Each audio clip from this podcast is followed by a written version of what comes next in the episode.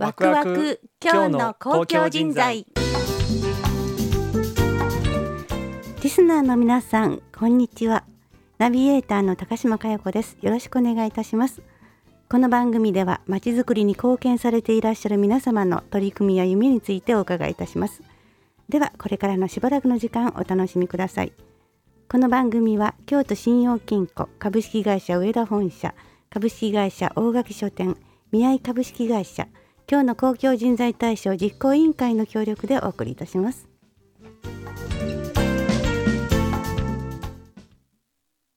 はいえー、今週のゲストは株式会社リソーシャルヤマトアル工房の笠井大樹さんです。笠井さん今日はよろしくお願いいたします。よろしくお願いします。えー、笠井さんは第9回今日の公共人材大賞最優秀賞を受賞されました。おめでとうございます。ありがとうございます。あの私も審査会に伺いまして本当にね素晴らしいプレゼンで、えー、もうこの若い方が地域に、え根付いてこうやってしっかりとあの起業されているっていうことがもう感動したんですけれども今日はそのどんなお仕事をされていらっしゃるのかそれがまちづくりにつながるそあのそういう事業なので、ね、ぜひ皆さん、えー、お楽しみにお聞きください。では早速に あの笠井大樹さんにどんな事業なのかをご紹介いただきたいと思います。よろしくお願いします。はい、よろしくお願いします。えー、改めまして株式会社リソーシャルの笠井大樹と申します。よろしくお願いします。はい、えー、株式会社リソーシャルはあの生態系サービスに最大限の価値創造を追求するっていうことをコンセプトにして、えー、2019年の、えー、11月29日、いい肉の日に、えー、設立した会社であります。で、この会社を設立した当初っていうのは僕たち、えー、3人でこの事業を運営してるんですけども、えー、全員が大学4回生の頃で、えー、まあ、現在は3年目を迎えてる、え、会社になります。で、え、主な事業内容としましては、えー、ジビエ事業と、えー、鹿肉ペットフード事業。で、えー、鹿レザー事業という、えー、3つの、えー、事業を行っています。はい、はい、あの大学時代にね起業されたっていうことなんですけどもそれはどういう理由で、はい、どういうきっかけがあったんでしょうか？はい、えー、まあ僕たち、えー、3人で、えー、やってるっていうふうに先ほど、えー、お伝えしたんですけど、えー、3人とも龍谷大学の政策学部という学部の、えー、卒業生でしてで、えー、この龍谷大学の政策学部という学部ではまち、づくりであったりとか、えー、地域の課題であったり社会の課題をどうやったらこう解決できるのかっていうことを、まあえー、みんなで議論しながら、えー、学んでいくっていう風な学部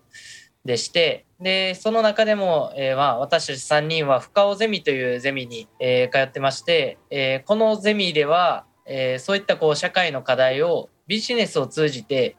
え解決していくっていう、まあ、ソーシャルビジネスを、え研究していました。で、えまあ、本当に社会の課題っていうのはもう昨今の日本にはいっぱいあるんですけど、えまあ、私たちがこう学びを深めていくうちに、えどこの地域にもえー、存在していた課題っていうのが、えー、獣害被害という、えー、社会課題でした。でまあ、この獣害被害という課題は、えーまあ、畑や田んぼのまあ作物を、えー、鹿やイノシシをこう中心とした野生動物が食べてしまって、えー、農家の方が、えー、被害を受けているっていう、えー、ような、えー、問題なんですけど、えー、これをまあ、大学時代に、えー、知って、えー、この獣害被害という課題はじゃあどうやったら解決できるのかっていうことを、まあえー、研究していくうちに、えーまあ、今のこの授業に至ったという経緯があります。はいね、学生時代に単にあの研究として学ぶだけじゃなくってそのち、えー、地域にとってどういうことが必要なのかっていうことをあの起業するというところがね驚きなんですけれども、えー、そこで今の会社があるのが、えー、笠木町というところですね。京都府南部の笠木町。その笠木を選んだのは何か理由はあるんでしょうか？そうですね。まああの起業を決意してでじゃあこの事業をどこで展開していこうっていうことを、えー、考えていた時に、えー、実はまあ京都府下のいろんな自治体のお話を伺って回っててで、えー、その際に僕たちがまあ大切にしていたこう数値というか、えー、指標として、え、その町の獣害被害の総額であったりだとか、あのまあ、その町の、えー、鹿やイノシシの捕獲頭数みたいなところを、えー、まあ、重要視しながらあのいろんな自治体を回ってたんですけど、まあ、笠木町にお話を伺いに行ったのは本当にたまたま縁があって、えー、お話を伺いに行ってで、えー、まあ、当時笠木町から提出された資料には、えこの笠木町はほとんど獣害被害は出ていないし、えー、鹿やイノシシもほとんどいませんみたいな。はいえー、データが出てきて、あれ、こんなに中山間地域 なのに、山に囲まれている地域なのになんでそんなことがあるんだろうっていうふうに、まあ、率直に感じて、で、えー、ただまあそのデータを見る限りはまあ自分たちがこの町で、えー、事業を展開するのは、えー、違うんじゃないかなっていうふうに感じたんですけど、え、たまたまその日、えー、出くわした、え、地元住民の農家の方にお話を伺うと、え、まあ本当に全くそんなことはなくて、えー、もう何を育てても食べられるし、えー、最近までこんな鹿やイノシシを見かけることもなかったのに最近はそこら中にいっぱいいてるわみたいなことをおっしゃっててじゃあなんでこんなに行政と住民の間でこう把握してる実態にこうギャップがあるのかっていうことを、えー、分析した時にあの笠木町は農家をなりわいとされてる方ってほとんどいてなくて、えー、皆さんまあ家庭菜園というか、まあ、自家消費を、えー、メインに畑や田んぼされているのでそういった方々が例えば鹿やイノシシに作物を食べられたとしてもあの販売してるものじゃないのであのお金にこう換算できないっていう、えー、ことがありまして、で、えー、それで言うとえーまあ、笠木町の農家の方々はどれだけそういった被害を受けても獣害被害総額としてはほぼ0円みたいなことが起きてくるんですよ。で、えー、そういうからくりがあったのかっていうことを、まあえー、感じたのとともにあの、まあ、獣害被害総額が大きい地域はそれなりの、まあ、国の支援であったりとか、えー、府の支援みたいなものが受けられたりもするんですけど、えー、この笠木町という町はまあ誰も救えないというか。あの見えない被害が多い地域なので、まあ、そこでまあ私たちこう民間企業として、えー、果たしていける、まあ、役割っていうものは、えー、大きいものがあるんじゃないかっていうことで笠木町に、えー、決めたっていう経緯です。なるほど。まあ、兼業農家の方が多い地域っていうことなんですかね。そうですね。はい。なるほど。で、そこで、えっ、ー、と、起業をしようということに。まあ、大学生えー、3人があの始められるっていうこともねびっくりなんですけども、えー、ご苦労されたこととかあのいろいろこう起業のね、えー、した後のこう事業構築とかいろんなことがあると思うんですけどその辺教えていただけますか？そうですね。まあ私たちがまあ笠木町に初めて来て、えー、まあここで会社を建てようっていうふうに決めたのが、まあ、2019年の、えー、夏頃なんですけどもえー、それからまああの笠木町の中で、えー、まあ、私たちジビエの事業を行っているものなので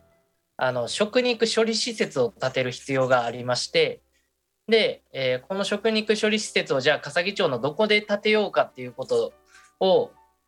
まずこう決めないといけなくてで本当にいろんな地域の住民の方になんかそういう土地ないですかとかえー、この町の獣害被害ってどんなものですか？みたいなことをこう聞いて回ってたりもしたんですけど、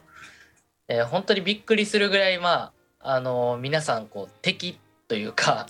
なんかこう侵略者がやってきたみたいな、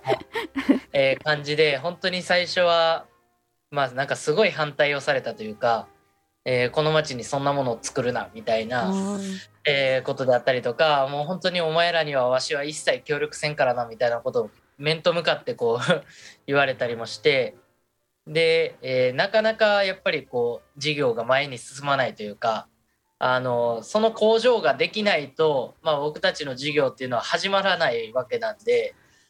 でそうこうしてるうちにまあ11月に会社自体は設立してで、えーやってたんですけど、えーこの会社を立てて本当に数ヶ月後には次はコロナウイルスが流行り始めて。大で変本当に世間全体がもうすごいこう大変なことになっている時に、まあ、僕たちが会社を建て始めたばっかりの、えーすごい小さな、え会社が、まあ、うまくやれるわけがないのでもう本当に最初はすごく苦労したんですけど、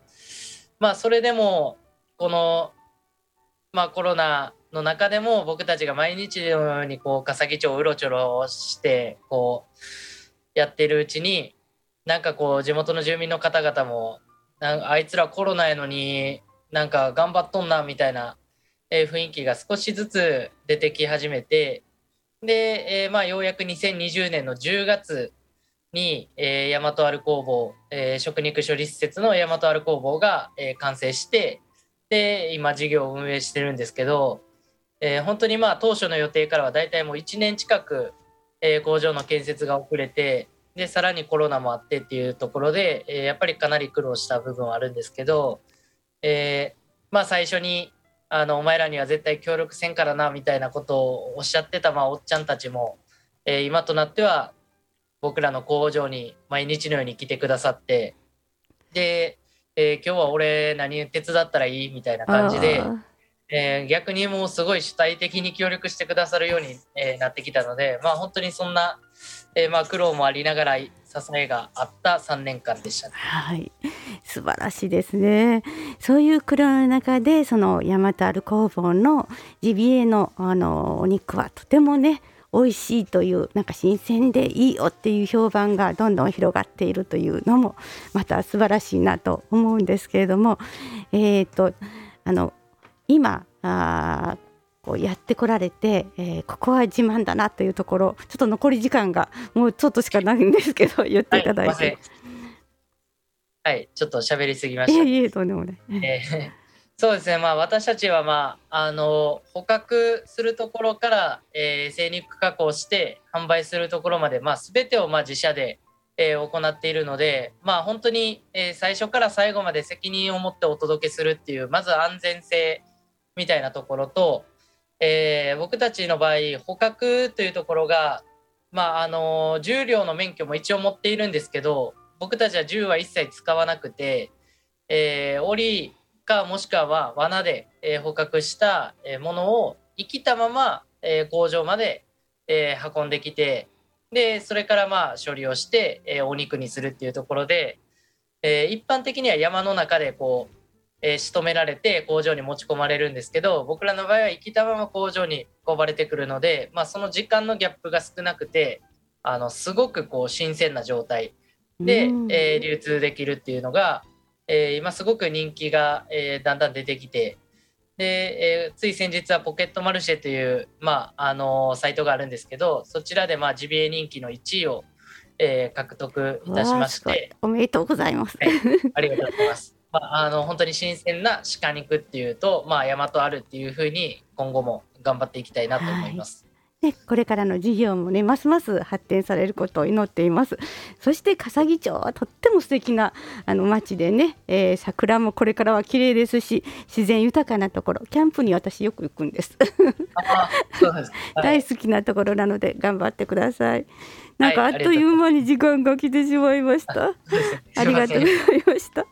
えー今夜の今今週のゲストは株式会社リソーシャルヤマトアル工房の笠井大樹さんでした。ありがとうございました。ありがとうございました。この番組は京都信用金庫株式会社上田本社株式会社大垣書店宮井株式会社今日の公共人材大賞実行委員会の協力でお送りいたしました。